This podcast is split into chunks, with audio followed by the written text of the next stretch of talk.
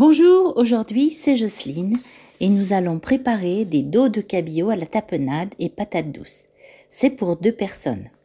Alors pour cela, il vous faut deux dos de cabillaud, un petit bocal de tapenade noire, poivre télichéri, 500 g de patates douces, du beurre et du sel gros.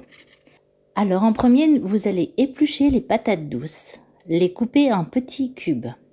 Puis vous les plongez dans une casserole avec de l'eau salée. Vous les faites cuire 20 à 25 minutes. Vous les égouttez.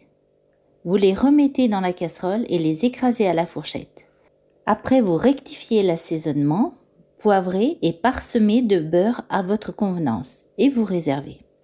Vous disposez les dos de cabillaud dans un plat allant au four. Vous les recouvrez de tapenade et vous poivrez.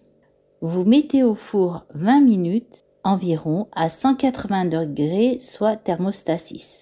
Puis vous servez un dos de cabillaud dans chaque assiette, accompagné de l'écrasé de patates douces. Et bon appétit